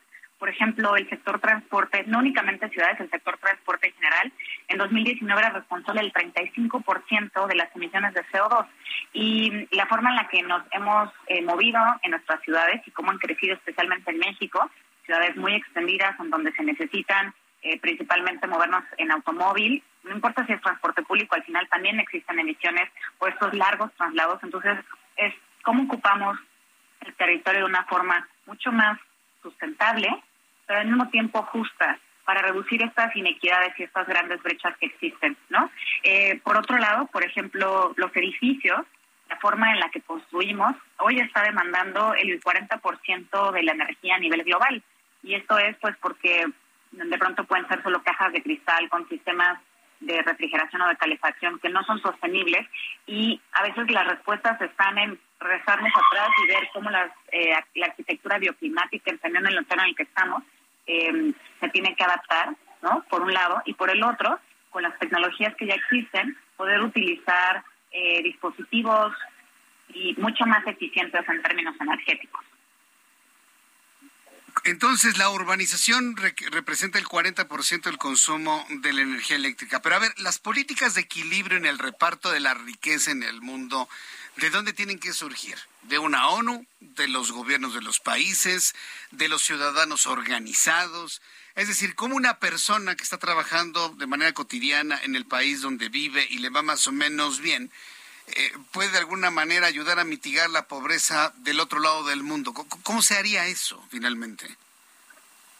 Yo creo que esto es una corresponsabilidad y sí tiene que haber una visión solidaria que mm, en realidad muchas veces donde se están produciendo las emisiones, los efectos a veces están del otro lado del mundo, ¿no? Solo por ponerte un ejemplo, igual el 3% de la superficie del planeta es la que ocupan las ciudades pero el 70% de la superficie de la Tierra, que digamos que está intervenida para poder satisfacer esa demanda en términos de alimentos, de energía, este, de, combustibles, etcétera. Entonces, em, por un lado hay una respuesta que es sí desde decisiones individuales, siendo muy conscientes de dónde provienen eh, las cosas que consumimos, el buscar reducir nuestros residuos, nuestra huella de carbono, eh, decidir caminar más, utilizar la bicicleta, el transporte público, eh, si tenemos esa posibilidad de vivir cerca donde trabajamos, hacerlo, pero eh, las acciones no pueden ser únicamente aisladas, también tiene que haber un compromiso de política pública nacional y en este caso también internacional. Bien, eh, se está esperando que dentro de 15 años lleguemos a ser 9 mil millones de seres humanos y así de 15 en 15 ir aumentando mil millones cada tres lustros eh, si existe en el mundo algún tipo de plan para poder incrementar todos los satisfactores que necesita tal cantidad de seres humanos? Pues yo creo que las respuestas también las vamos eh, construyendo en el camino, pero yo creo que eh, si nos comprometemos en el tema de uso de tecnologías inteligentes, de poder construir edificaciones bajas emisiones, en temas de transporte, materiales y desechos, también está probado que las ciudades pueden reducir emisiones en un 90% para el 2050. Entonces, son compromisos que se tienen que hacer desde lo individual, a nivel local en términos de ciudades, compromisos a nivel país y también una solidaridad eh, en términos regionales e internacionales. Bien, pues no nos resta más que ir tomando este comentarios y análisis de, varias fuentes e irnos sensibilizando. Yo creo que los gobiernos son los primeros en los que se tienen que sensibilizar en esto, pero cuando vivimos en países más preocupados en generar energía a partir de combustibles fósiles, pues la situación se vuelve mucho más complicada, ¿no? Sin lugar a dudas tiene que haber una transición energética eh, hacia energías que sean, digamos, energías limpias y una de las respuestas puede estar en esa transición.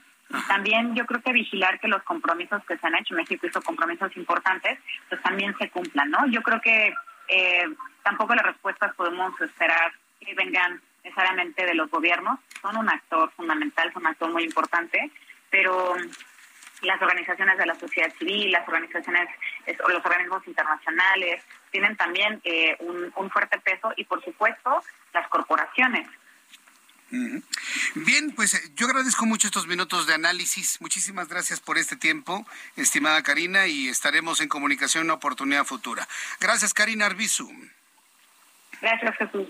Hasta luego, que le vaya muy bien. Hasta luego. Es Karina Arbizu, directora de Ciudades para World Resource Institute México y Colombia.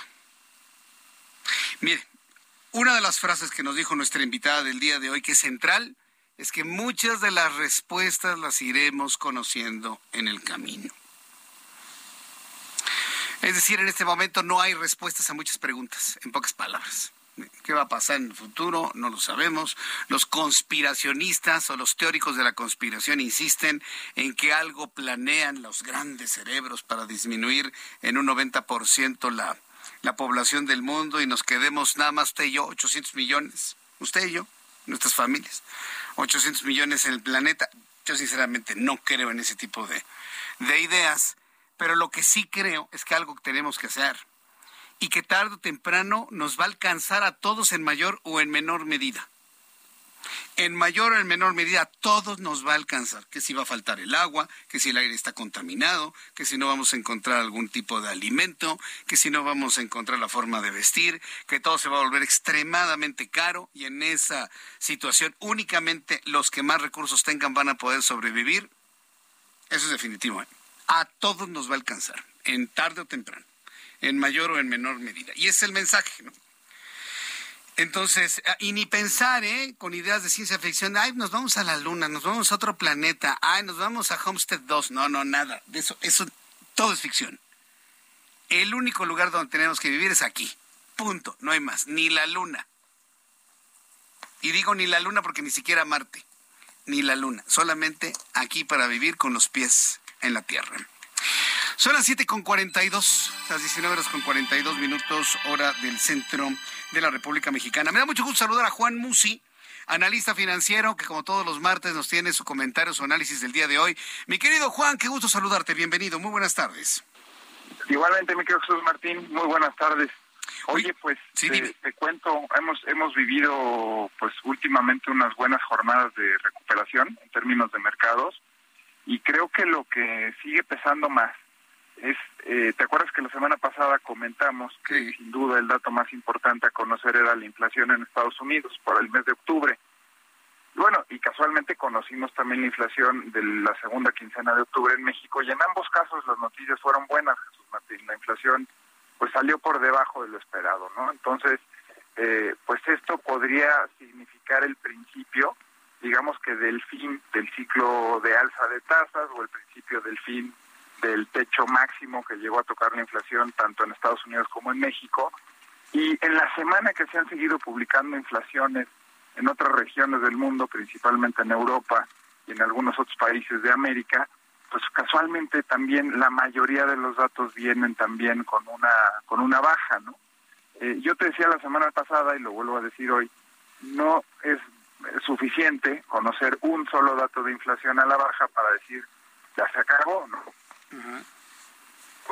Ha seguido saliendo también información en Estados Unidos, por ejemplo, la inflación a los productores, que es distinta a la inflación a los consumidores, y también esta semana salió para abajo. Entonces, estamos empezando de alguna forma a creer o querer ver que también la inflación de noviembre pudiera bajar.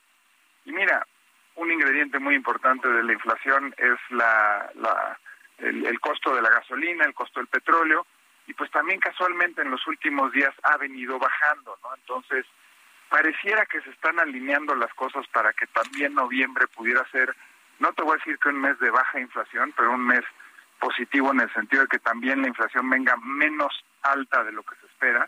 Y entonces cuando ya tienes dos datos consecutivos a la baja, Jesús Martín, ya se puede hablar de una tendencia y no es solamente un dato aislado y nos quedamos con el mes de octubre. Entonces, Vamos a esperar, desafortunadamente el dato de la inflación de noviembre no lo vamos a poder conocer hasta el 11 o 12 de diciembre, pero pues eso ha impulsado últimamente a los mercados, esta idea de que la pesadilla inflacionaria, que está muy relacionada con los bancos centrales subiendo tasas de interés, subiendo el costo de los créditos, pudiera empezar a ceder, ¿no? Y el otro comentario que te quería hacer eh, es en relación al resultado electoral en Estados Unidos y pues cómo juega este en los mercados financieros y en México, ¿no? Correcto. Eh, eh, lo que quiero quiero regresarme tantito al tema de la inflación porque estabas mencionando esto de que podría ir a la baja. me quedo pensando si el dinamismo económico propio de la Navidad, del fin del año, donde todo el mundo compra en todo el mundo, podrá generar también algún tipo de presión inflacionaria que nos catapulte estos indicadores para arriba. ¿Tú cómo lo ves? Bueno, pues es buenísima tu pregunta porque típicamente diciembre, precisamente por lo que estás comentando y por ser un mes de alto consumo, de alto gasto, típicamente decimos nosotros en términos de economía, estacionalmente diciembre es un mes de inflación alta. Entonces, podrías tener un buen dato de inflación en noviembre y podrías tener un dato regular o malo en diciembre. Pero digamos que bastaría comer un segundo mes consecutivo a la baja para que el mercado eh, pues lo celebre siguiendo con los buenos resultados. Y si tuvieras un diciembre alto, y está explicado por el consumo navideño, pues no es tan negativo, ¿no? Porque tiene una justificación, pues que estacionalmente diciembre se conoce como un mes de inflación alta, ¿no? Entonces, muy buena tu pregunta y por eso digo, si nos concentramos en que noviembre pudiera salir bien y entendemos que diciembre típicamente es alto por el consumo y el gasto de fin de año, pues no sería tan malo.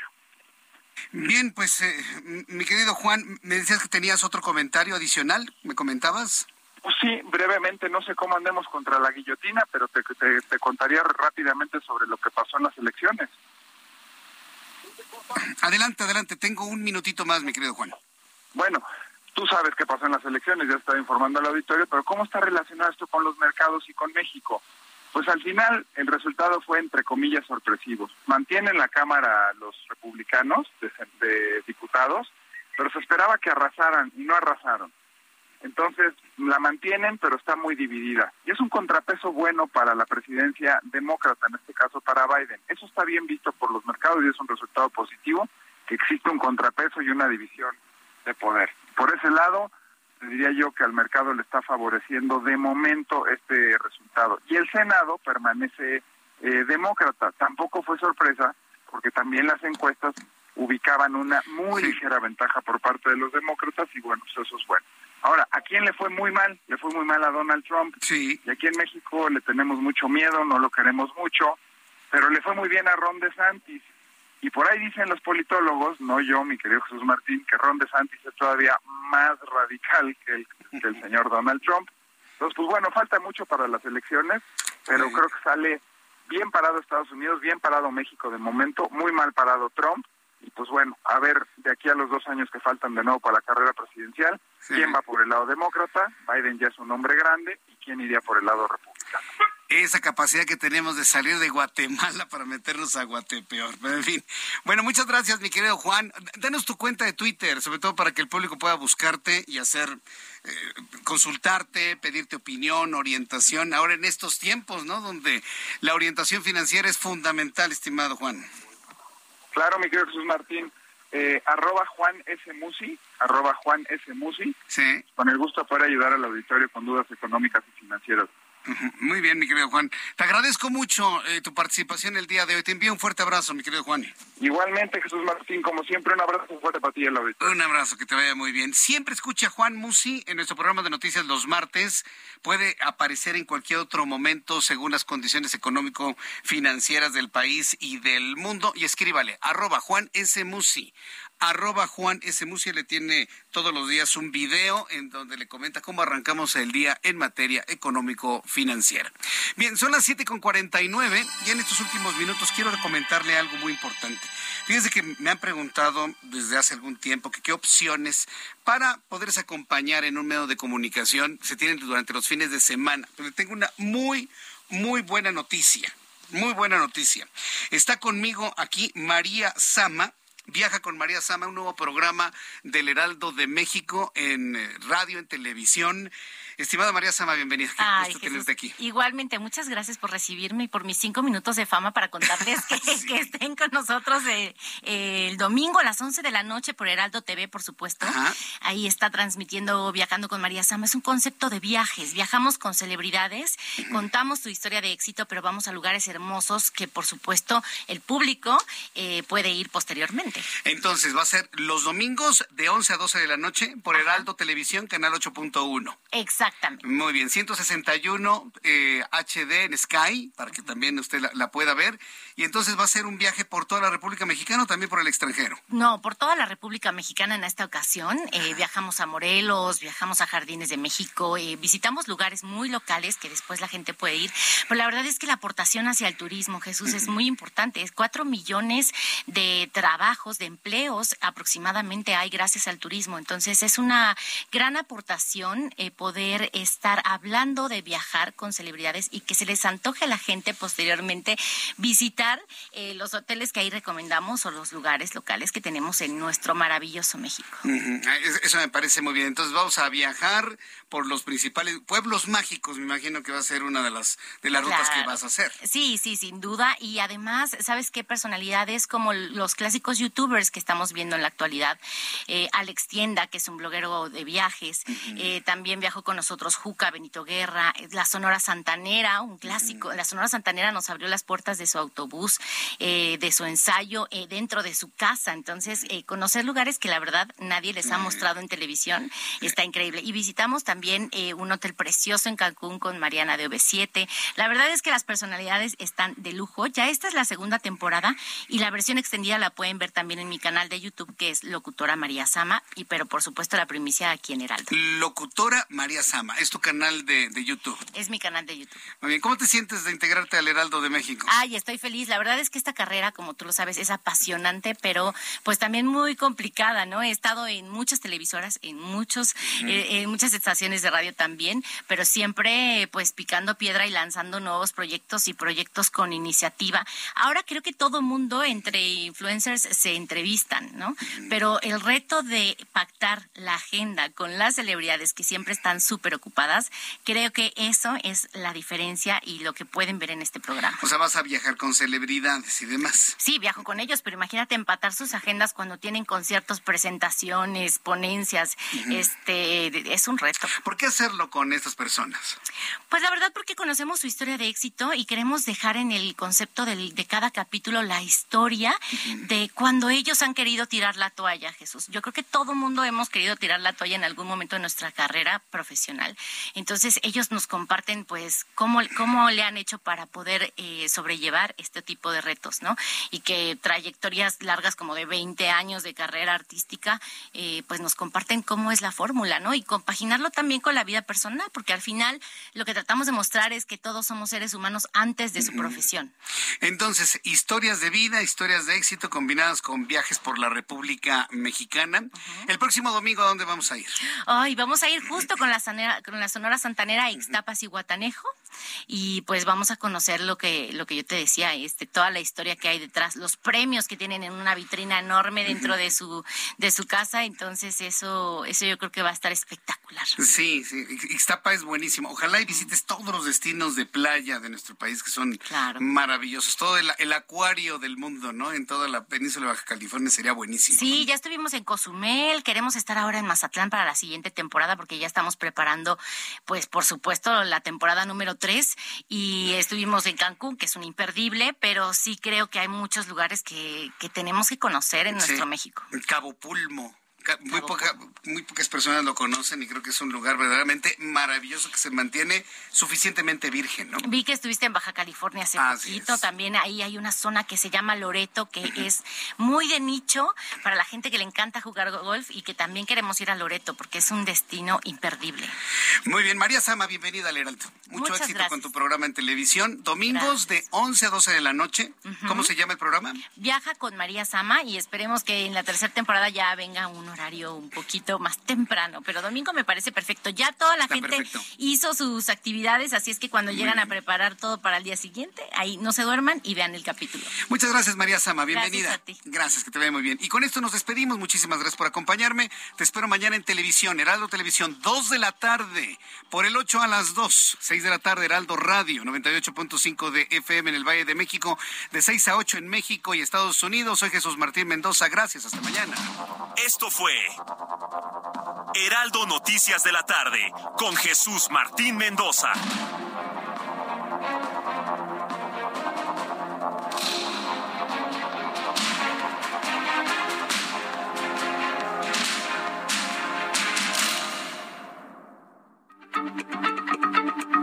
Heraldo Radio, la H se lee, se comparte, se ve y ahora también se escucha.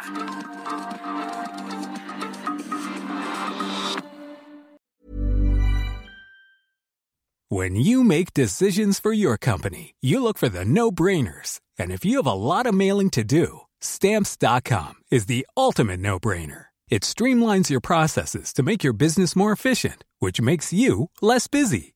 Mail checks, invoices, legal documents, and everything you need to keep your business running with stamps.com. Seamlessly connect with every major marketplace and shopping cart Schedule package pickups and see your cheapest and fastest shipping options from different carriers with rates up to 89% off USPS and UPS rates. And with the stamps.com mobile app, you can take care of mailing and shipping wherever you are. Make the same no-brainer decision as over 1 million other businesses with stamps.com. Sign up with code program for a 4-week trial plus free postage and a free digital scale. No long-term commitments or contracts. That's stamps.com. Code program.